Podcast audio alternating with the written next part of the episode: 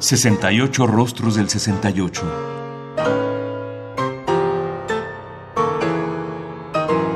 ¿Qué músicas surgieron en esa época?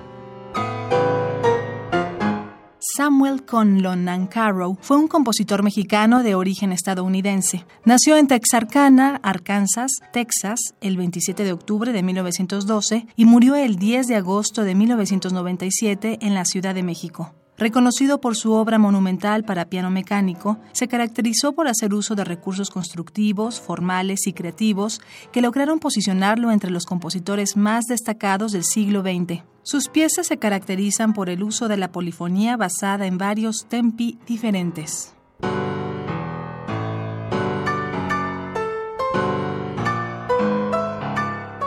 Nancarrow fue el primero en aplicar las teorías del compositor estadounidense Henry Cowell, quien sugirió el uso del piano mecánico para reproducir estructuras rítmicas complejas basadas en la idea de que las frecuencias sonoras y rítmicas pertenecen a un mismo ámbito constructivo.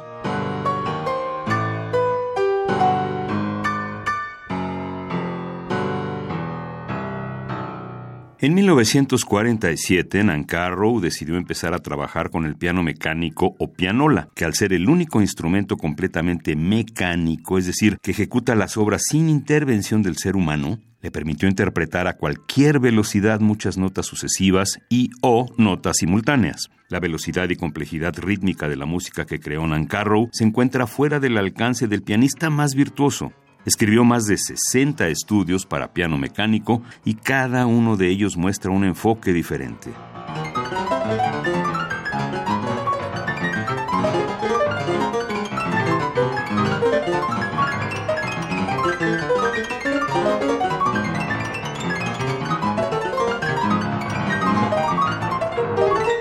Del estudio número 33 en adelante, Nancarrow se fascinó cada vez más por el ritmo irracional. Este es un canon raíz cuadrada de dos medios, lo que significa que las diferentes capas no tienen un denominador común. Como en el estudio anterior, las diferentes velocidades se alternan entre las partes de la composición.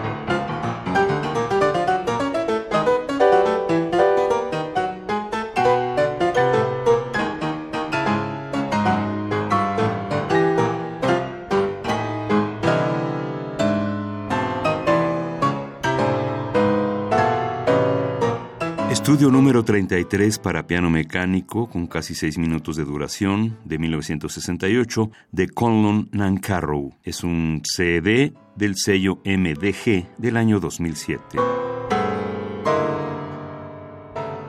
Radio UNAM. Experiencia sonora.